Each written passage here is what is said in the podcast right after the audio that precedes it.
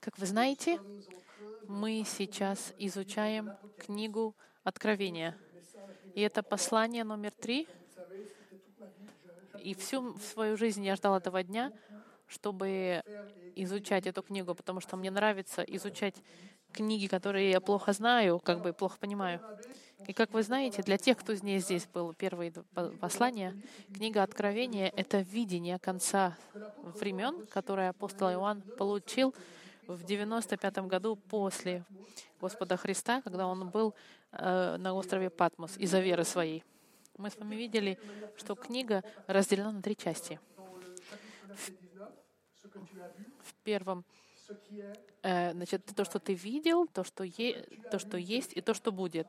Первая глава — то, что ты видел, видение великолепное Господа Христа, который был открыт. И дальше это откровение будет развиваться в книге Откровения. Дальше мы начали изучение второй части, вторая и третья глава, что есть. И в этой секции мы видели, что Иисус обращается к семи церквям, которые находятся на сегодняшней Турецк... находились на территории Турции современной. И он написал это послание, чтобы, э, скажем так, их э, оценить. Представьте себе, если бы Иисус пришел и сказал, я бы хотел оценить вашу церковь. Вот что происходит здесь, в этой книге. Иисус будет оценивать, а, анализировать эти семь церквей и будет смотреть, где же они со своим духовным здоровьем. У меня есть а, карта на экране, которую мы с вами видели, где находятся эти семь церквей. Мы с вами посмотрели первые четыре. Первая церковь. Помните, что название называется «Семь уроков от семи церквей»? С первой по седьмой главы второй, э, с первой по седьмой строки второй главы мы видели Ефесскую церковь, которая покинула свою первую любовь. Помните об этом? Мы задались вопросом, что же это было, что же это за упрек был, покинуть свою любовь. И мы видели, что это значит, что они э, решили не ставить больше Иисуса на первое место. Иисус не был больше номер один и приоритетом этой церкви. Иисус требует их раскаяться. Они, урок был не, не позволяй своей первой любви а охлаждать, охладеть. Второй, вторая церковь — это церковь Смирны. Иисус поздравляет эту смирнийскую церковь за то, что они подвергаются гонениям. И Он говорит нечто. Он говорит, не бойся тому, что будет э, тем страданиям, которые будут на твоем пути. И мы с вами, помните, были удивлены. Иисус им говорит, вы будете страдать, но не бойтесь. Не бойтесь. Да, ты пострадаешь. Да, будет сложно, но не бойся. Перспектива Бога совсем другая да, на страдания, чем наша. Второй урок — не отчаивайся, не отчаивайся, если у тебя происходит гонение. Это часть христианской жизни. Третье. Третья церковь — это была Пергамская церковь, мирская церковь. Иисус сначала поздравляет эту церковь, а потом Он их э, укоряет они позволили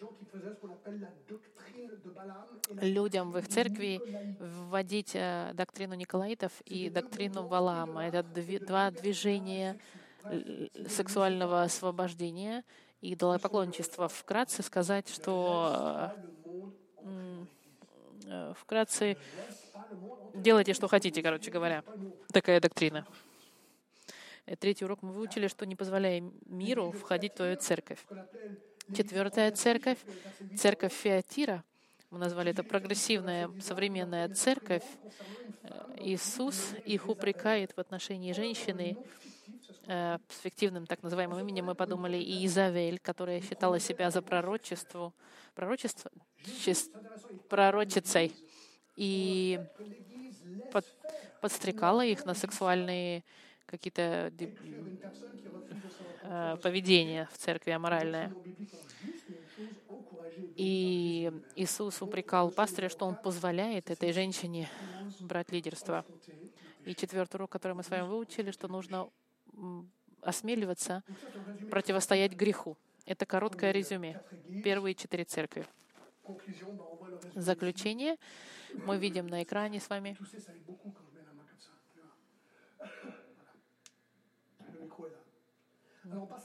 Мы двигаемся к пятой церкви. И сегодня мы попадаемся закончить с этими церквями. третья глава с 1 по 6 стих. Это удивительная церковь. Описание этой церкви в первом стихе нас удивляет. «И ангелу Сардийской церкви напиши, так говорит имеющий семь духов Божьих и семь звезд. Знаю твои дела. Ты, ты носишь имя, будто жив, но ты мертв. Ты мертв. Когда я... Удивительно описание, что ты мертв. И я задаюсь вопросом, что же значит быть мертвым? Мертвая церковь, что это значит? Это же была церковь, в которой были люди, но она считалась мертвой перед Богом. Давайте пытаемся узнать. Сард находился в 45 километрах на юго-востоке от Фиатира. Он, он находился возле реки Эрмюс и возле горы Птомюс. Большинство как и большинство городов региона, у них был э, у них было служение Артеми, Артемис, богини плодородия, э, Сибель другой богини греческой, и плюс Кесарю. Если Господь называет эту церковь мертвой, значит, у нее было живое начало. И в какой-то момент она, видимо, капитулировала, смешалась с культурой, у меня была привилегия несколько лет назад посетить этот регион. И, и на экране мы видим с вами э, это остатки. На экране мы видим с вами руинов э, этого города Сарт. И, и, церковь в Сардах. Э, мы видели с вами фотографии. Сейчас извиняемся за техническую неполадку. Но, угу. Угу. Мы видим, что он говорит, что имеющий семь духов Божьих и семь звезд, мы, мы говорим с вами, что это Иисус, который держит в своих руке Э, эти звезды, и мы видим, что э, звезды — это пастыри, помните? И мы видим упрек, который он пишет, что ты носишь имя, будто жив, но ты мертв. Ну что же это значит? Ты носишь имя, будто жив, но ты мертв. Что же это значит? Знаете, что это значит? Ты показываешь себя, как будто бы ты живой, ты, внешний вид для людей, которые вокруг тебя, кажется, что ты живой, ты выглядишь отлично. Это не отличается от того, что Матфей писал в 23 главе. И то же самое, что Иисус сказал фарисеям. Он сказал им, например, в 27 стихе, «Горе вам, грешники и фарисеи, лицемеры, что уподобляетесь окрашенным гробам, которые снаружи кажутся красивыми, а внутри полны костей мертвых и всякой нечистоты. Так и вы по наружности кажетесь людьми праведными, а внутри исполнены лицемерие и беззаконие. То же самое. В Сардах снаружи церковь кажется классной, а если ты чуть сковырнешь, увидишь, что она внутри мертвая. Вот что он говорит. Они дают, они производят впечатление поступки твои не, не, не проявляют, кем ты являешься. Я хочу перед вами немножко исповедоваться. Когда я хожу на собрания пастырей, и мы все между собой соединяемся, и всегда, всегда есть вопрос. И я также виновен в этом, как и все. В один момент кто-то из пастырей говорит, во сколько в церкви человек? Этот вопрос, а особенно ответ на этот вопрос, измеряет успех церкви с человеческой точки зрения. Где же эта цифра? Конечно, зависит от того, где ты находишься. В Женеве, если у тебя меньше 50 человек, меньше 50 человек, ты даже не существуешь как церковь. Если ты порядка 100, становится как бы интересно, и 150, вау, большая церковь, а 200 — это огромная мега-церковь. И это удивительно. Мы судим по размерам церквей. И это меня заставило задуматься, потому что здесь какой размер этой церкви? Не знает никто. Иисус смотрит абсолютно другими глазами. Он смотрит не снаружи, он смотрит изнутри. Я вам хочу сказать, церковь могла быть большой, и люди думают, что чем больше церковь, тем больше она считается. Нет, Иисус смотрит и говорит, не важно, сколько людей, важно, что внутри. Что же значит быть мертвым? Что я нахожу интересным, что несмотря на то, что церковь кажется мертвой, Иисус интересуется, Он держит в руках пастыря, Он не бросил, не покинул свою церковь. Возможно, мы посмотрим на решение во втором стихе. Что же он говорит? Он дает им пять пунктов, чтобы они вышли из этого состояния мер... смерти духовной. Они, они мертвы духовно, да? Смотри, бодрствуй.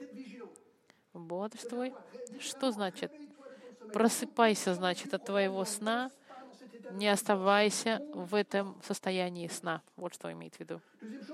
Он говорит, утверждай прочее, близкое к смерти, ибо я не нах... А,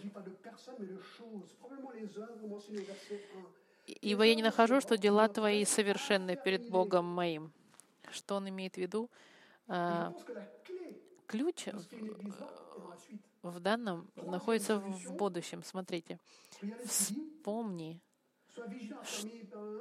что ты, что ты принял и слышал, и храни, и покайся. Принял и слышал. Он говорит, вернись к твоему рьяному желанию изучать Слово, которое у тебя было изначально. И не просто он говорит, э, ему дальше он говорит, вспомни, что ты принял, храни и покайся. Вспомни, храни и покайся. Это не сложно. Изучай Слово Божье и слушайся его.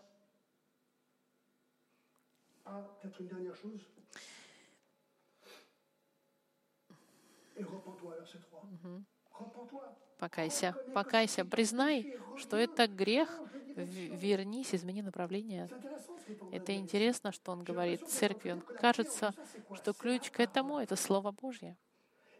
Послушайте, церковь, которая начинает отходить от Слова Божьего,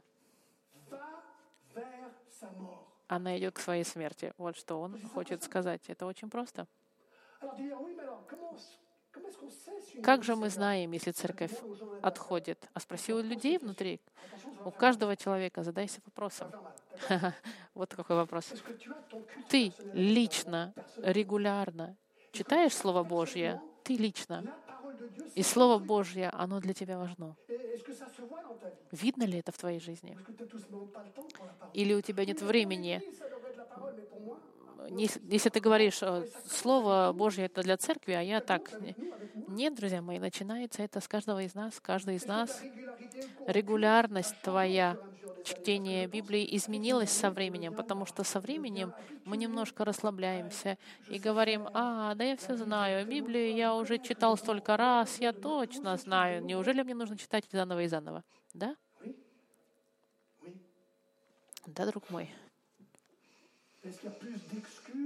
Есть, что если у вас получается больше э, извинений, чем страсти к чтению Библии, то вы начинаете умирать. Если вы начинаете закрывать глаза на вещи, на многие думаете, а, ну не страшно, не буду читать сегодня, не буду читать завтра.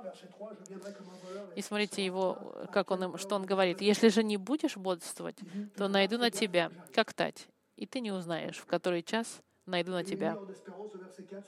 Смотрите, у них есть надежда, однако, впрочем, у тебя в Сардисе есть несколько человек, которые не осквернили одежд твоих и будут ходить со мной в белых одеждах, ибо они достойны. Получается, что в этой церкви были несколько людей, которые они шли против всех. Что они были в белых одеждах, имеется в виду, что они не грешили так же, как и другие. И он говорит, что они так и будут в белых одеждах, потому что они достойны. В пятом стихе «Побеждающий облечется в белые одежды, и не изглажу имени его из книги жизни, и исповедую имя его пред Отцом моим и пред ангелами его». Интересное а, сейчас упоминание о книге жизни, что же значит, что я не изглажу имени его из книги жизни? Некоторые говорят, что это может значить, что люди могут потерять свое спасение. Но я вам хочу сказать, совсем нет. Эта книга э, употребляется шесть раз в книге Откровения с разными именами. Да? Книга жизни. Он перечисляет, в каких главах. И, скорее всего, в этой книге записаны имена всех людей, рожденных и живших на земле. Как только человек родился, его имя записывается в книгу жизни. Те, кто живут во Христе, никогда не умирают в соответствии с Евангелием от Иоанна. И они находятся в этой книге жизни навечно. Их имена никогда не будут стерты. Но те, кто вне Христа, те, кто умирают в своих грехах, в соответствии с посланием Иоанна, 21 главе, они умерут без Христа и попадут в вечное наказание, отделение от Христа. Во втором послании к Тессалоникам вот написано, которые подвергнутся наказанию вечной погибели от лица Господа и от славы могущества Его. И в момент их смерти их имена будут стерты с книги жизни. Это то же самое, как имя гражданина, когда он умирает, стерто с регистра граждан. То же самое и здесь.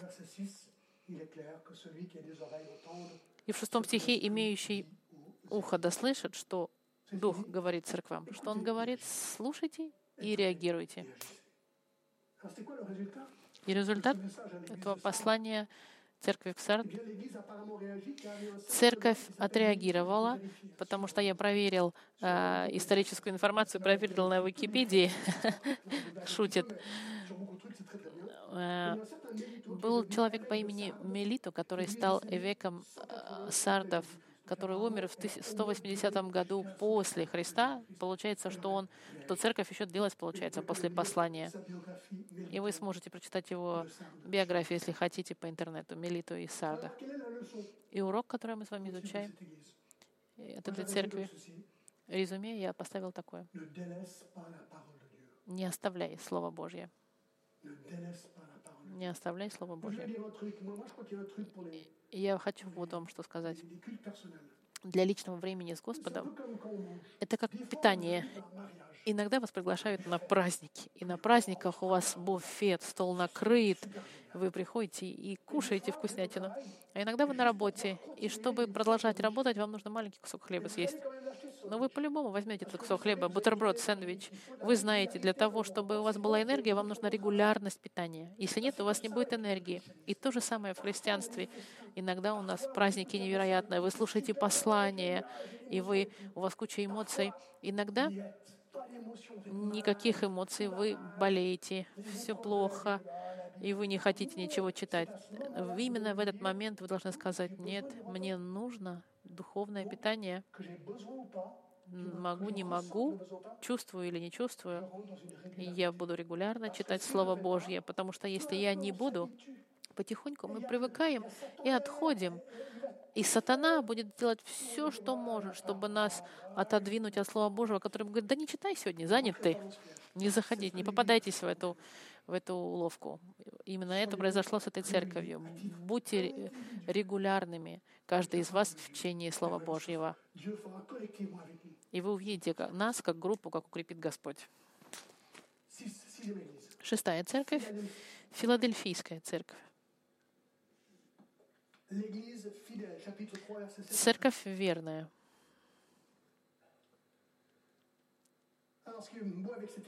Что интересно с этой церковью, что Господь их э, славит, фактически их э, постоянно только что церковь Сардах он на- ругал, а эту церковь в Филадельфии он прославляет. Когда слышишь это, как здорово. Мы бы все хотели э, увидеть Иисуса, который зашел и сказал, классная церковь, вы молодцы. Что же. Что же нужно, чтобы Господь так нас э, похвалил? Вам расскажу немножко о городе. Филадельфия находится 35 километров на юго-востоке от Сарда. Это церковь, церковь э, сельскохозяйственная. Она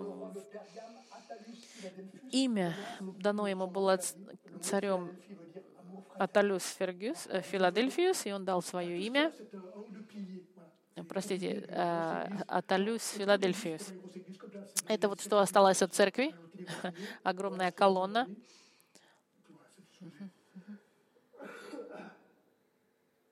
Alors, verset 7, c'est intéressant. В седьмом стихе очень интересно. И ангелу Филадельфийской церкви напиши. Помните, что ангел — это пастырю.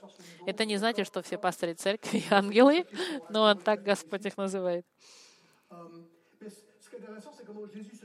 Как Иисус себя описывает. Так говорит святой, истинный, имеющий ключ Давида, который откроет, и никто не затворит, затворит, и никто не откроет. Иисус сам себя описывает святым, истинным, с ключом Давида. На заднем плане это, это он цитирует э, с книги э, пророка Исаии, который говорит об авторитете Иисуса. 28, 18, qu'il a toute И в Матфеи Иисус говорит, что у него, у Иисуса, весь авторитет над всем. Он открывает, и никто не затворит. Он только Он может открывать и закрывать двери жизни, друзья мои. Он показывает себя как полный авторитет над всем, incarné. Мгм. как Сын Божий. Dans verset 8, je connais tes œuvres. Вот знаю дела твои, это, пози- это положительно.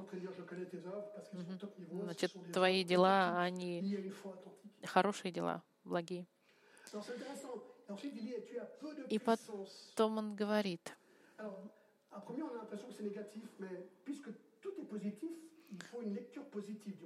здесь в оригинальном э, он держит, смотрите, он говорит о том, что а, ты немного имеешь силы, он говорит в восьмом стихе, и сохранил слово мое, и не отрекся от имени моего. Ты немного имеешь силы. Значит, кажется сначала, что это негативно, но на самом деле, потому что послание позитивное, мы можем с вами э, относить это как позитив. Имеется в виду, э, это, скорее всего, имеет э, отношение к размеру церкви. И он ему говорит, смотрите, немного имеешь силы, но сохранил слово мое и не отрекся от имени моего. Всегда это возвращается к одному и тому же, друзья мои, к, к Слову Божьему. Ты был верен и не отрекся, несмотря на сложности.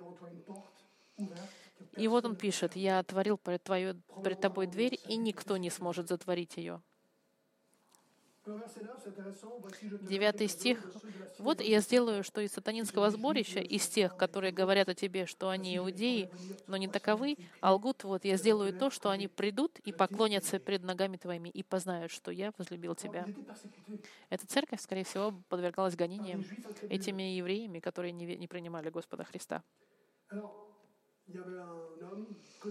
Был- был известный человек, Il Он посещал постоянно Филадельфию, и потому как эти Иису- евреи от- отвергали Иисуса, и то же самое, что говорит синагога сатанинская, сильное, сильное выражение, В послании к от Иоанну Иисус вот что сказал фарисеям. «Вы, ваш отец — дьявол, и вы хотите исполнять похоти отца вашего. Он был человекоубийца от начала и не, и не устоял в истине, ибо нет в нем истины. Когда говорит он ложь, говорит свое, ибо он лжец и отец лжи. Он фарисейцам говорит, что которые под- следуют и религии иудаизма, он им говорит, вы, отец ваш, сатана. Эти евреи, которые не приняли Христа, они, он называет их синагогой сатаны. И это показывает также, что сатана, он очень организованный. Это не значит, что у них в городе было здание синагоги сатаны. Нет, это имеется в виду, что эта группа людей перед Богом была сатанинское сборище.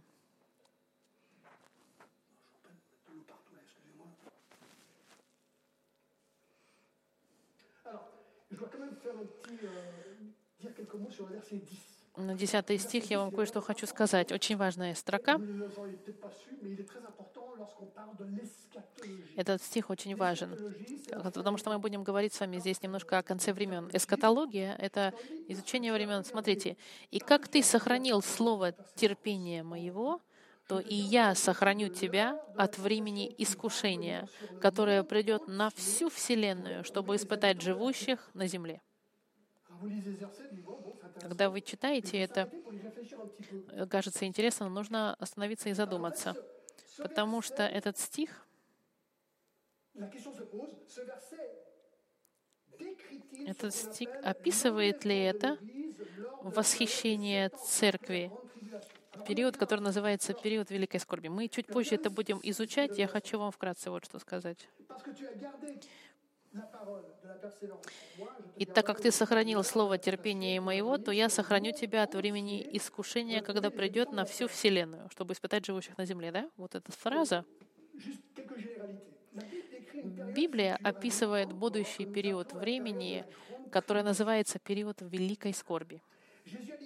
Иисус описывает этот период как, dans Matthieu 24, 21. как скорбь, которую никогда не видел, э, э, не видела творения, которого не было ни от начала, ни до конца времен. И такое будет сильное э, скорбение. Иисус говорит, что будет время в будущем, когда будет все так ужасно, что никогда не, не было и не будет такого времени больше.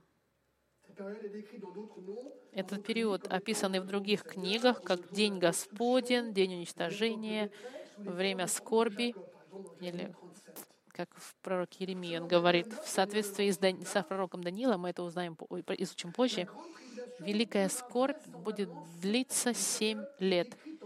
Период, описанный в деталях в книге Откровения, и который мы с вами чуть позже увидим. Quoi parle-t-il О чем же говорит этот стих? Большинство христиан, среди которых и я нахожусь, это мое личное мнение в отношении времени.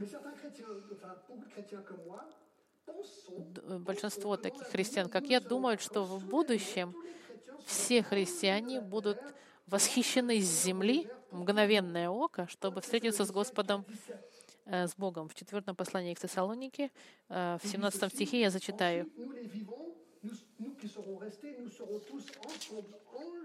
Потом мы, оставшиеся в живых, вместе с ними восхищены будем на облаках в сретение Господа на воздухе, и так всегда с Господом будем. Там, где христиане не всегда соглашаются, это на момент, когда произойдет это восхищение, вознесение церкви. Есть три э, мнения, верующие либо до великой скорби, либо в середине великой скорби, или после великой скорби, это семилетнего периода. Поэтому есть такие люди, которые называют пред, верующие перед скорблью, в середине скорби и после скорби. Он описывает название просто.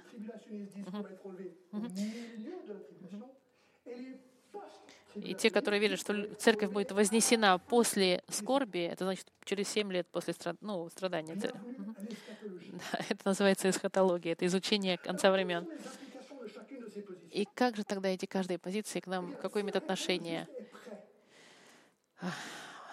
Главное, Если, например, вы будете, церковь будет вознесена до великой скорби, это значит, что христианам не нужно будет проходить через семь лет страдания. Если меня Господь вознес до страдания, отлично. nous Если, если Господь вознесет церковь во время или после великой скорби, это значит, мы, если мы еще живы будем, когда это начнется, то в какой-то степени нам придется пострадать. Я, конечно, совсем не хочу переходить через период скорби, совсем не хочу. И ключ к этому каков? Alors, que nous traversions Пора будем мы проходить период скорби, это не важно. Важно вот что, уверен ли ты, что ты знаешь Господа Христа как своего Спасителя, чтобы ты оказался с Ним навечно, неважно, в какой момент Он возвращается. В этом ключ. Если ты знаешь Господа Христа, то ты будешь с Ним до, во время или после. Это не так важно. Если ты знаешь Христа, это все равно, что я знаю Христа, я предпочел бы, чтобы церковь меня возне... Господь вознес церковь до скорби. Кто-то скажет, после скорби, возможно, мы оба можем ошибаться. Главное, знаю ли я Христа. Если ты знаешь Христа, Он даст тебе все для того, чтобы пережить через период скорби. А если, если у тебя восхотел до скорби, то мы все вместе будем восхищены. Главное — знание Христа. Я вам это объясняю, потому что мы все хотим знать побольше о будущем. И поэтому мы можем немножко путаться в деталях. Невозможно все знать, но очень важно помнить то, что у нас могут быть э, разные мнения на, на второстепенные вопросы, потому что неважно, когда церковь вознесена, в начале скорби или после. Главное, чтобы мы друг к другу относились вежливы. И, и, и даже если мы не соглашаемся на каких-то точках не, не центральных, неважно. Главное, знаешь ли ты Христа. Alors maintenant, regardez le verset 10. Дальше. Почему в 10 стихе он говорит «времени искушения»? Это относится к будущей к этой церкви, да? L'heure очень... Это может также относиться ко времени искушения, как а, temps précis. Une а какой-то не, не какое-то время, а какой-то момент искушения, да? И это, и это соответствует не только с искушением вашей жизни, но также и с семью годами ce qui est vraiment important, verset 10, искушения великой скорби. Но мы видим здесь, что этот момент искушения, он на всю Вселенную нападет. Как если бы Иоанн, и вернее Иисус через Иоанна подчеркивал, что весь мир будет проходить через, этот, через это время искушения. Что значит, и это интересно, все, и все комментаторы библейские согласны, что мы пока еще через этот период искушения не проходили. То, что Иисус описал в Матфеи 24 главе о планетном характере, катастрофах, который никогда еще не имел места, все согласны, мы еще не пережили этот период. Вторая мировая война была ужасной, но это не имело характер вселенский. Когда мы говорим «вселенский», это значит с самого северного полюса эскимосов до самого, до самого юга, южного полюса. И со всех сторон весь мир будет испытывать. э, э, и- мы такого еще не видели в истории человечества. И мы видим, чтобы цель этого времени искупления, искушения, чтобы испытать живущих. И когда люди увидят эти испытания, которые Господь им посылает, начиная с пятой главы, это уж планетного характера ужасные вещи. И когда он описывает в Откровении э, 13 главе, когда начнут ставить цифру 666 на, на лбы и на руки, это во всей Вселенной. То, что мы увидим, друзья мои, это- от, от этого мураш- мурашки по коже, потому что это захватит всю планету. et le mot tous les habitants de la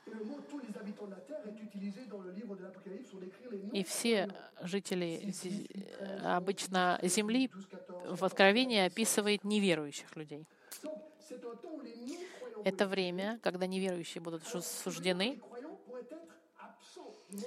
что предполагает, что верующие будут отсутствовать. И те люди, которые во время испытания будут потихонечку приходить к Богу, это предполагает, что церковь может быть восхищена, по ходу из, из скорби будет потихонечку новые люди приходить к Богу, но те, которые верили, они будут вознесены.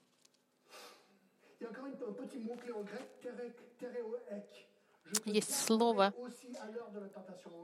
э, есть фраза, э, что я тебя сохраню. Это греческое слово, которое говорит, э, как бы грамматически это слово «вытащу тебя из». Он сейчас немножко изучает грамматическое поставление этой фразы в оригинальном тексте. Он, он говорит также о том, что люди, которые придут к Господу во время великой скорби, они будут страдать. Э, Его заключение быстрое по что во- в момент великой скорби оно наше будущее, не только будущее этой церкви, потому что с этой церковь еще этого не пережила. Это относится к нашему будущему, где Господь сохранит.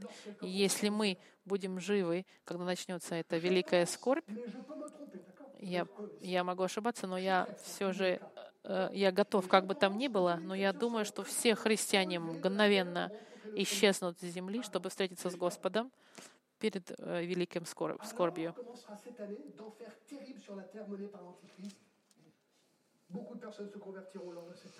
И люди, которые будут приходить к Богу в момент скорби, они будут, конечно, страдать, но приходить к Господу. Но Господь вернется, и мы изучим это с вами, когда вернется Господь и будет великое сражение Армагеддона. Это мы увидим через 15-20 посланий с вами.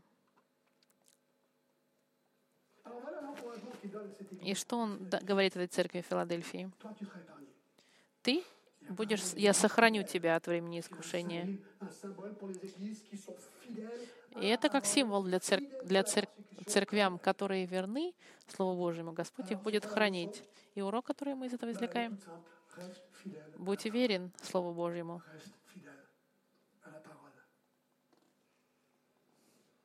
Termine, on, on arrivera pour midi, il n'y a pas de problème, aura la Sainte Seine, donc on est en plein dans les temps.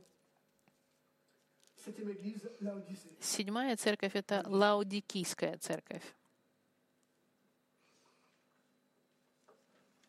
Мы, pas si on l'a vu, эм, ça, il y a pas mal de 4 ans ou 10 ans en arrière, l'église inutile. Церковь, которую мы называли когда-то, когда изучали, бесполезной церковью, Здесь я ее назвал теплой церковью. Chapitre 3, versets 14 à 22. В чет- 14 по 22 Écrit au nom стих. «И ангел Лаудикийской церкви напиши, это единственная церковь, о которой Иисус не говорит вообще ничего хорошего». De — это был город рядом с photos. У меня, может быть, есть несколько Ah, фотографий. Это мы поднимаемся по горе, чтобы посмотреть эту Лаодисию. l'amphithéâtre. Это амфитеатр. excavé. Donc, ça fait 2000 ans que c'est comme ça. Его, его не, не до конца вы, еще вырыли этот амфитеатр. Что интересно, что importants Она находилась на очень важном перекрестке Средней Азии. И это был город, один из самых богатых городов региона. Этот город был известен своими банками, так же, как и Женева старых времен. Большое количество банков. Второе, производство дорогой одежды из черной, а, из натуральных продуктов, из натурального материала, из шерсти черной. И медицинская школа офтальмологическая была известная в, этой, э, в этом городе. Для этой церкви вызовом, вызовом и сложностью было, как жить для Христа в месте, где так, такой большой приток и наплыв богатства. Как мы можем жить нашу веру в месте, окружен, окруженные богатством, и где кругом все богатые, как быть верным Господу Христу? Мы, надо сказать, тоже богатые. Не нужно далеко ходить, чтобы понять, что мы все, в принципе, достаточно обеспеченные на сегодняшний день. Но, к сожалению, Лаудикия, она проиграла. Она получила самое большое, э, самый большой упрек. И эта церковь, она стала самоуверенная, думала, думая, что она может, что может ни от кого не зависит. Господь упрекает очень э, грубо, серьезно эту церковь. Смотрите. Это он обращается к пастырю, и его упрек, у него есть два упрека. В 15 стихе «Знаю дела твои, ты не холоден, не горяч. О, если бы ты был холоден и горяч! Но как ты тепел, а не горячий, не холоден, я извергну тебя из уст моих». Представьте себе, Иисус вам говорит. Вы когда-нибудь пели э, теплый лимонад, теплая Кока-Кола? Нет ничего хуже, чем теплая Кока-Кола. Может быть, горячая Кока-Кола, горячий лимонад еще хуже. Кока-Кола, я говорю с американской точки зрения, вы должны в большом стакане, в огромном, должны на, насыпать кучу льда, и тогда вы наливаете, чтобы она была ледяная. И как, но если вы кому-то дадите попить теплую Кока-Колу, он тут же выплюнет ее изо рта. И именно это и происходит. Это лаодикийская церковь. Очень интересно, потому что город, а, города с двух сторон были известны своими горячими ваннами и холодными ваннами, а она была посередине Лаудики. Источники. Горячие источники с одной стороны, холодные источники с другой стороны. А она была теплая. А теплый источник ни, ни, никакого име, никакой не имеет э, пользы. Смотрите, о чем он говорит. Он говорит о делах. Знаю дела твои. Ты не холоден и не горяч.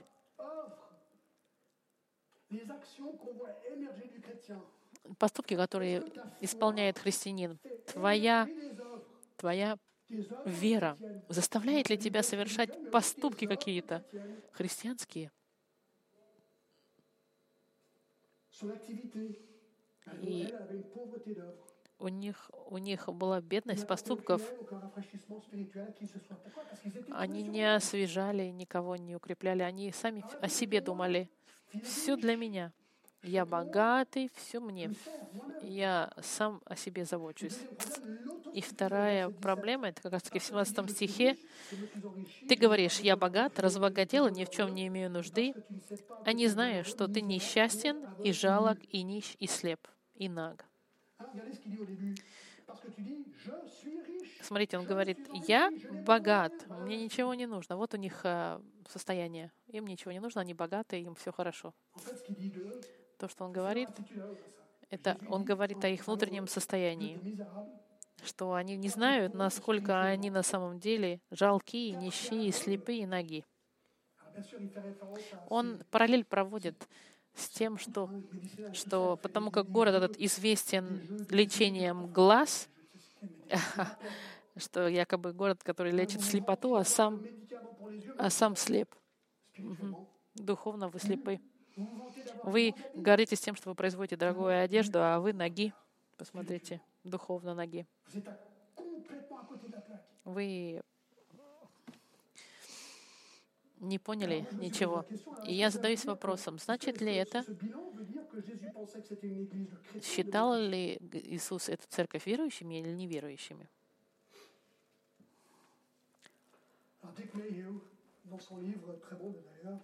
Один известный автор, который писал, чтобы Иисус сказал о твоей церкви, а, пришел к заключению, что это, что это христиане, которые были плотские христиане. Потому что они были христианами, которые, видимо, впали в грех. Потому что Иисус среди них, потому что Иисус все-таки к этой церкви обращается. misérable au verset 17. Слово «нищий» используется, используется Павлом к самому к себе, слеп также используется в деяниях от Петра. Все вот эти а, прилагательные. Правда ли, что получается, что иногда христианин может вести себя как не христианин и похож на человека мирского, может быть? И есть, есть пример, как церковь в Коринфе, Corinthiens 5, qui потому что в послании к Коринфянам у них Па- Павел пишет, что у вас ужасная ситуация в церкви, даже в мире нет таких нет. Павел им говорит, послушайте, Коринф, ваша церковь хуже, чем мир. Так он им говорит. Вы называетесь христианами, вы христиане, но посмотри на вас, это даже не видно. Вы ведете себя как язычники. Помните, Павел, он назвал их братьями, но говорит им, что вы не живете как христиане.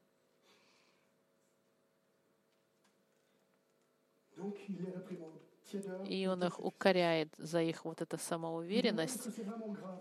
Вы скажете, важно ли это или нет? А я задаюсь вопросами. Если Иисус хочет вас извергнуть из уст, как вы считаете, для меня это четко. Понятно, что если Господь тебя хочет извергнуть, то это серьезная проблема. И что Господь им говорит? «Советую тебе купить у меня золото, огнем очищенное, чтобы ты обогатился, и белую одежду, чтобы одеться, и чтобы не видна была срамота ноготы твоей, и глазной мазью намажь глаза твои, чтобы видеть». Интересно, какую он параллель проводит. «Меняйтесь и возвращайтесь ко мне». Купить золото, он имеется в виду, а он, он духовно это параллели проводит.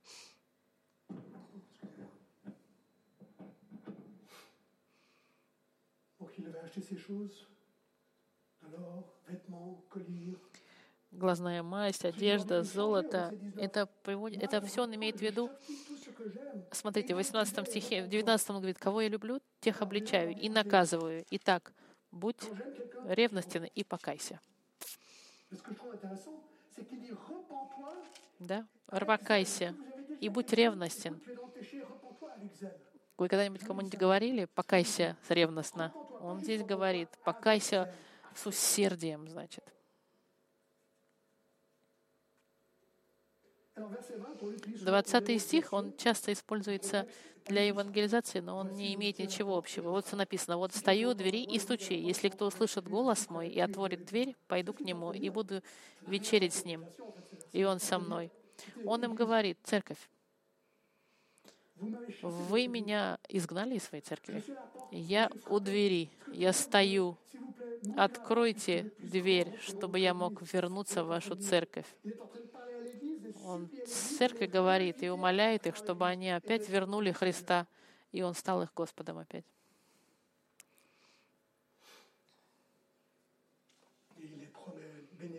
И Он благословение им обещает побеждающему, verset 22. Ну, благословляет их в 21 стихе. Заключение, что эта церковь была бесполезная. Урок, какой урок? Не будь теплым. И у меня в голову пришла идея по дороге. Ah. église. Дай Иисусу вернуться в твою церковь. Друзья мои, резюме всеми семи церквям. Какие уроки мы с вами изучили? Не оставляй свою первую любовь. Да. Второе, не, не отчаивайся от гонений, не позволяй миру войти в церковь, Пос- осмелься противостоять греху, не оставляй Слово Божье, оставляйся верным Слову Божьему и не будь отве- отвергай быть тепленьким.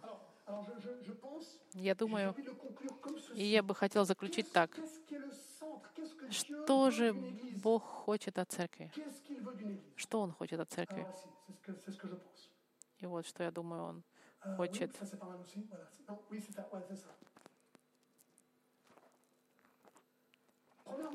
Первое, э, не- что значит «не оставляй первой любви»? Это значит «люби Иисуса». Ни службу, ни церковь, Иисуса. Является ли Он твоей первой любовью? Второе, когда мы провозглашай Слово в обоих церквях, в Сарде, Филадельфия, любим ли мы Господа Христа и провозглашаем ли мы Его Слово. Третье, отвергни грех. В двух церквях, Пергамской и Фиатирской, он сказал, отвергните грех. Четвертое, будь кипящим э, любовью. tiède. Не каким-то таким, так себе. Будь усердный и для Господа. И последнее, знай, что будет э, гонение, и принимай это. Если мы будем любить Бога, отвергать гнев, отвергать грех и провозглашать Слово, конечно, нас будут гнать. Но именно это представляет церковь, которую Господь хочет. Господь, мы помолимся. Мы кажем, кажемся себе маленькими и несовершенными, но Слово Твое, оно такое ясное. Спасибо, Господь, за, за церкви, на которых мы научились, И спасибо, что мы учимся на их ошибках. Мы просим Тебя, Господь, чтобы Ты простил нас за наши ошибки, потому что мы их постоянно совершаем. И сегодня мы хотим сфокусироваться на главном. И пусть для, для каждого из нас начинается индивидуальная концентрация любви к Тебе. Пусть э, для каждого из нас лично все, что мы изучили, будет использовано в нашей жизни.